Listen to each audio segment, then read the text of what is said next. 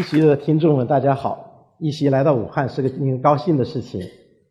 我是江百安，我的理想是成为一位音乐教育工作者。那么我在武汉大学所从事的，也就是这么一份职业，教了很多年，三十年。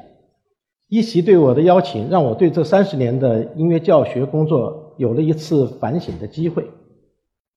我就突然意识到，我这三十年对普通专业的大学生的音乐教学，实际上贯穿的一种思想，就是怎样欣赏音乐。那么谈到音乐欣赏呢，我我们最容易碰见那个话题，就是我在听歌曲，这算不算啊？刚才我听歌曲，呃，听我们视频里面播放的那些歌曲，我就在想，这就是我们大家的音乐生活了吗？可是我觉得刚才那一段音乐当中，对我来说，只有那个啦啦啦啦啦没有歌词的时候，我觉得哎，好像是音乐最美好的时候。可是，在座的各位可能都会想，我以往的音乐生活几乎就是唱歌。那么，除唱歌以外，还有什么东西是属于音乐的东西呢？对，没有歌词的那一部分，也就是说器乐曲。你们都不做声了，你们最近半个月当中有没有听过纯粹的器乐歌曲，没有歌词的？哎呦，你们真不错，广播操不算哦，眼保健操也不算。如果说仅仅这就是你们的音乐生活，那是不够的。如果说在你们的生活当中，除了听歌曲以外，还有大量的时间去听纯粹的器乐曲，你们就应该被称为爱乐者。嗯，很多爱乐者在他的音乐欣赏的初步期阶段，他们有一个困惑，就是音乐听不懂。他们最常发出的疑问就是：“哎，老师跟我讲讲这个作品说的是什么？”这样的事情在历史上曾经发生在贝多芬身上，当然这也可能是一个传说。贝多芬有一次演奏完了钢琴，有位贵妇人去问他：“哎，贝多芬，你这个曲子说的是什么？”那你们知道贝多芬怎样作答？他打开钢琴盖子，把这作品再弹一遍。然后这个贵妇人，人，家不，这个贵妇人就说：“哎呦，贝多芬先生，你你这个作品我听了一遍了。”我知道，我想问你，这个作品说的是什么？那贝多芬，我只好再弹一遍。那这个贵夫人就着急了，贝多芬他也急了，他说就是这个，除了这个就没有了。然后这个贵夫人就就充满了疑惑，就整个音乐世界对他就是看不见底的一个黑洞。你们现在是不是在看一个看不见底的黑洞？音乐听不听得懂这个话题是不成立的，因为音乐没有办法听懂。如果音乐能够听懂，就不神秘了，就没有意思了。在我们湖北汉阳那个地方有一个很神奇的故事，最早是建在呃《列子汤问》中的一个呃短文。他讲述的故事我们就不背原文了，大概致上是一个官人伯牙善弹琴。那么我们古人。弹琴的时候，他有一个呃，跟我们今人不同的审美习惯，他多半是弹给自己听的。那么他找到没有人的地方，就去江边，他在那弹琴。可是一个砍柴的人从他身后经过，这个人叫什么？哎，你们知道叫子期啊，钟子期。那么他说听偷听一耳也就罢了，可是听的时候他发表了个言论，啊，大概就是呃子期弹的那个意在高山的那个曲子，他就说巍巍乎若高山。那么子期，呃，那个伯牙一回头，见到这么一个人在评价他的音乐，而且评价是对的，他很得意。那再弹一曲，弹了个什么曲子？《流水》。然后子期又发表言论：“洋洋兮若江河。”这个故事编撰出来，对我们的文化进行影响，告诉我们的是什么呢？音乐是可以听懂的，音乐是有内容的，音乐是有故事的。如果你听不懂，那就像皇帝的新衣里面的人，你会显得很蠢。那这是一个对我们后人构成强大压力的事情。于是我们听音乐就养成了一种习惯。音乐里面说的是什么？可是纯音乐什么也说明不了。这是因为音乐使用的两个材料是非常特殊的，一个是时间，一个是声音。时间和声音具有不可琢磨性。它不是概念，它就像一个扣子找不到扣眼一样，你没有办法对号入座。因此，我们讲从音乐欣赏当中听到具体的概念，听到一个明确的故事，就显得非常的艰难。那么，在我们实际的音乐生活当中，听，哎，概念听不到，听故事听不见，那么听音乐的时候最容易犯的就是困倦，因为你迷失了方向。这个时候起就应该审问自己以往的音乐生活。你过去的音乐生活如果太在意歌词，那么说明你还没有进入到纯粹的音乐欣赏的层面。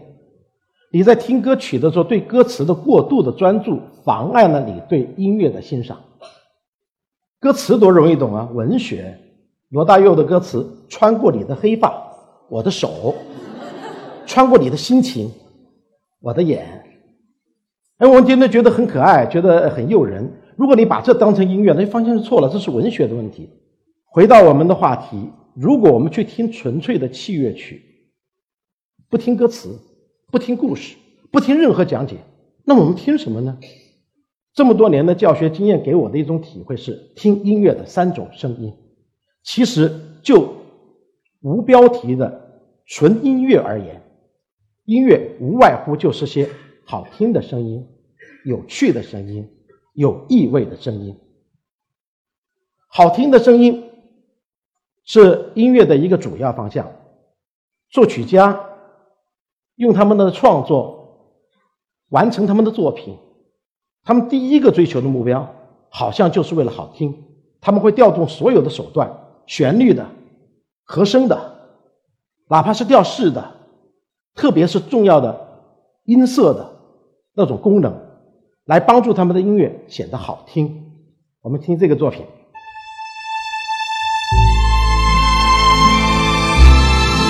我们轻慢，这是保罗莫尼埃，不，保罗，呃，不对，这是曼图瓦迪轻音乐团演奏的，呃，绿袖子。这个作品，我们没有什么可以提供给大家去考证的背景性的资料，它就是好听。这种好听到了不必多说的程度。小提琴，这种非常温暖的音色，那么不用多解释，你只需要坐在那里静静的听它，它就显得很柔媚，让你那段时光显得十分美好。我们听下面这个作品，同样是曼多瓦尼轻音乐团演奏的伦敦德里小调，这是一个在欧洲非常有影响的作品，伦敦德里小调。这是它的引子部分，很单纯的一个引入，然后出现它的那个很好听的主题。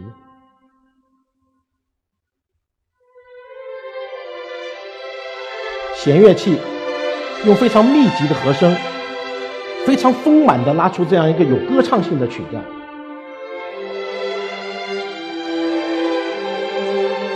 你现在应该感到很舒服，就对，说明你在这里。啊，否则你你你你你就在外面。哎，这个曲调它也有歌词，无非是呢我们把歌词拿掉了，我们把歌词读出来，你们会觉得哎呀更美。我愿意做那娇嫩的苹果花，从树上轻轻落下，落到爱人的怀里，在那里安下家，很美好吧？那是因为你们觉得文学很美好。还是因为音乐很美好，加在一起更美好。哦，好听，几乎是没有什么理由的，这是音乐应该具备的。但是好听不是音乐的全部。好，我们再听一个好听的曲子，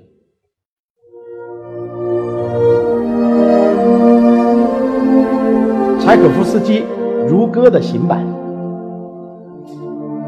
这是一个有着浓郁的俄罗斯民族民间音乐风格的一个曲调。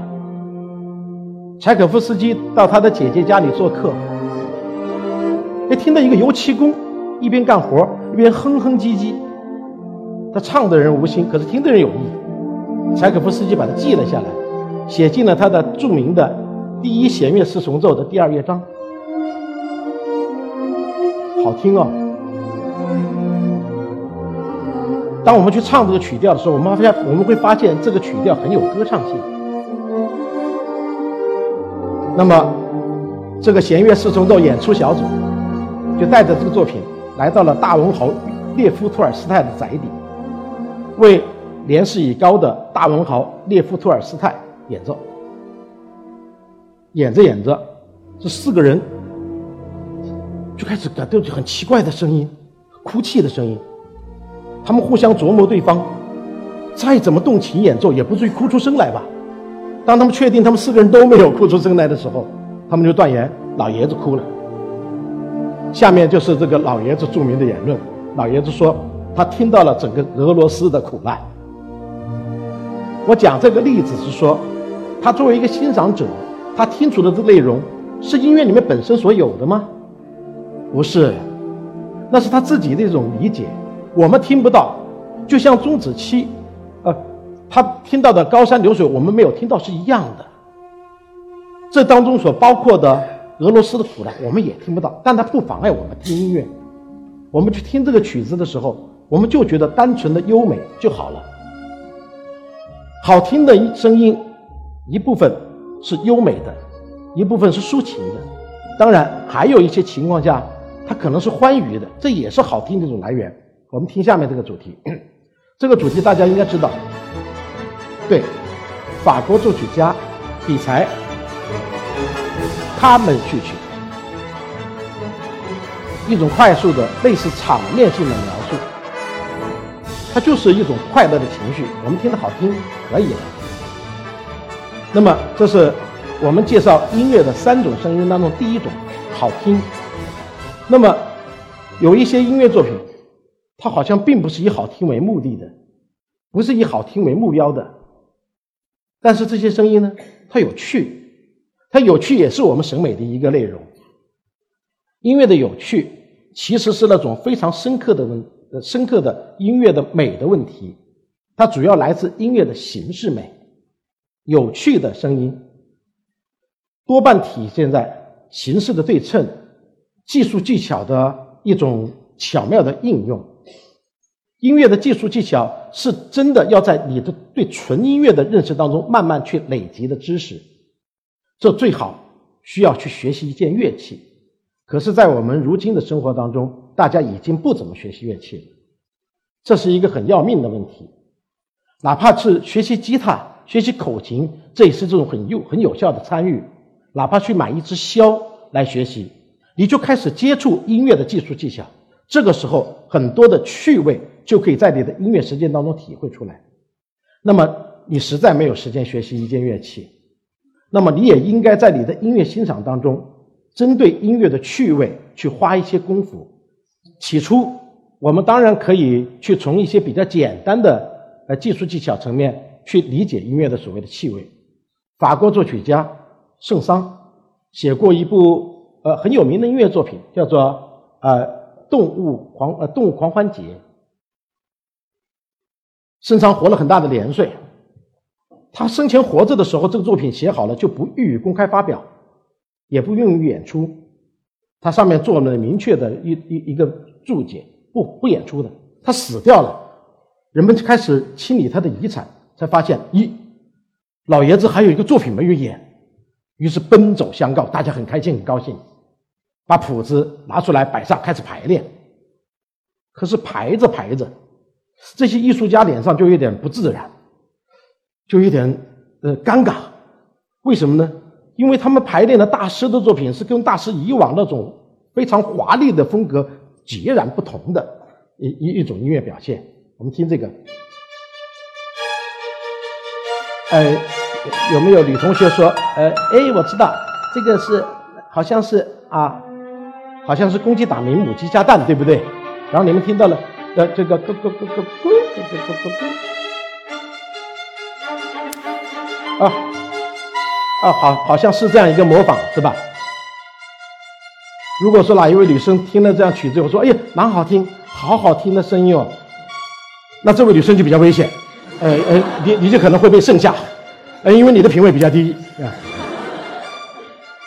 即便是个成为作品、成为 CD 播放出来，它也不是一个很要要命的好听的作品，它充其量一点趣味。圣桑活着的时候，他不愿意把这作为自己作品标榜出来，可圣桑写的写的好玩儿可以了吧？他还写了一个作品，驴，呃，不会发声，他的肺扩量，呃，他的他的肺当中气被突然的从他的声带里面挤挤出来，发出个低沉沉闷的声音，然后他会赶紧吸气，这个赶紧吸气的过程，是气流快速经过他的鼻腔发出的一个尖利的叫声？这可是用西洋管弦乐团来演奏的一个效果。高音区奏出一个高音的泛音，全体的低音乐器呢，在低音区再拉出个长音。我们绝对不能利用好听去定义这个曲调。圣桑活着的时候就觉得很尴尬，他不能够拿出来发表。那么这样一种呃这样一种表现，充其量我们只能当成是呃一种音乐的一种玩笑。实际上，要真正体会音乐的有趣，还应该从音乐的技术层面上去展开。我们下面谈第三种声音，叫做有意味的声音。有意味是音乐中很重要的一个方向，因为作曲家会注意它，演奏家会强调它，而听者也会有意无意的注意到它。过去这种意味会以标题音乐的方式呈现出来，可是你们都知道，标题本身是作曲家出于对演奏者呃出于对欣赏者理解音乐能力不足的一种担忧而设计出来的。它本身与音乐无关，但是作曲家这么做了，它好像又与音乐有关。那么音乐中的有意味，那么会借用各种音乐的表现方式加以呈现。那么音乐中的这种意味的理解，我们充其量也只能当成你个人的一种体会，不能帮不能当成是放之四海而皆准的理由。贝多芬曾经写过。第五命运交响曲，第五命运交响曲，它那个主题无非就是三个短音符和一个长音符，在中音区用中等的力度、中等的速度演奏出来的所谓咪咪咪哆来来来西。你说这个东西与命运在敲门有什么联系吗？好像是没有。可是我们宁愿把它解释为在命运在敲门。我们按照这样一种思路去听它的时候。好像就能听到某种感觉，我们听听这个主题。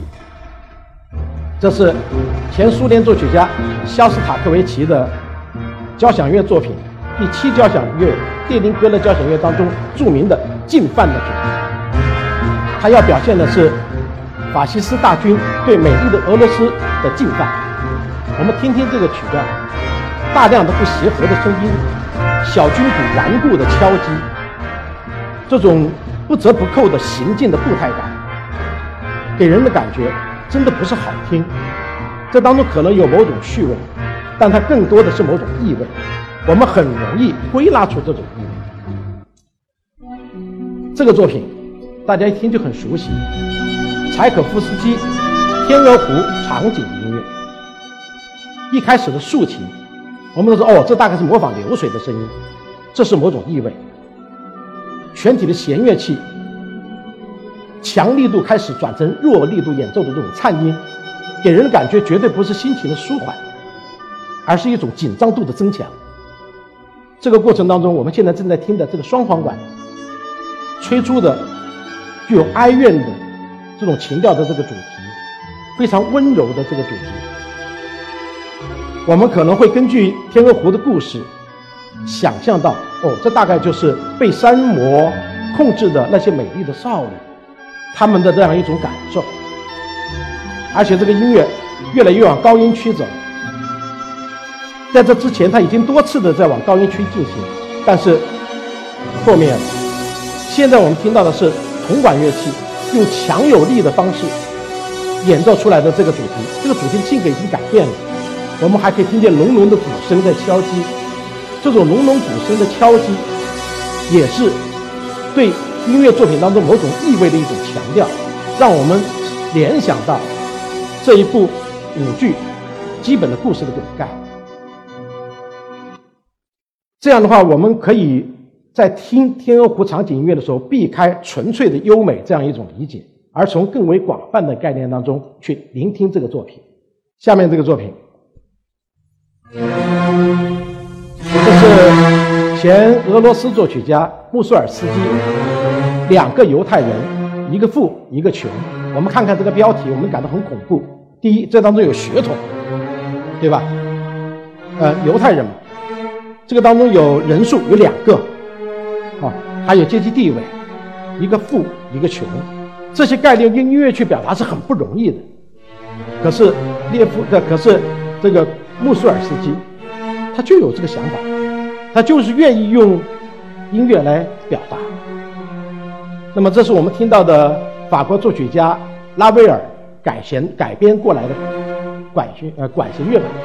现在我们听到的这个主题，疙疙瘩瘩的、粗壮的、齐奏的，这大概是那幅画当中那个富犹太人的形象。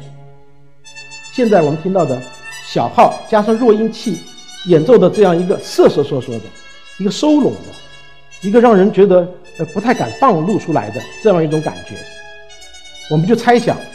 这大概是作曲家要表达的，他的作品当中那个所谓的穷犹太人的那样一种形象。我们的听觉对这两种感受是可以得到适应的，呃，这个生理反应的。我们刚才听了一个主题，现在又听这个主题，这个主题经过一下面一小段发展之后，它会发展发发展到下一步，下一步是。将这个主题和前面我们听到的主题合起来，对，我们现在就到了这个地方。你们的听力可以帮助你们听到，这是两个旋律、两个主题一起在响吗？你们能注意到吧？啊，这是两个主题一起在演奏，这种技术，我们认为它也有趣，这是作曲技法当中的复调的手法。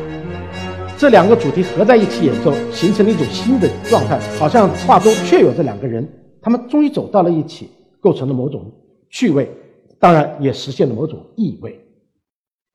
那么，音乐中的三种声音，音乐中的三种声音，好听的声音、有趣的声音、有意味的声音，是我们在面对未来音乐生活时，在欣赏音乐的时候不再惧怕的一个法宝。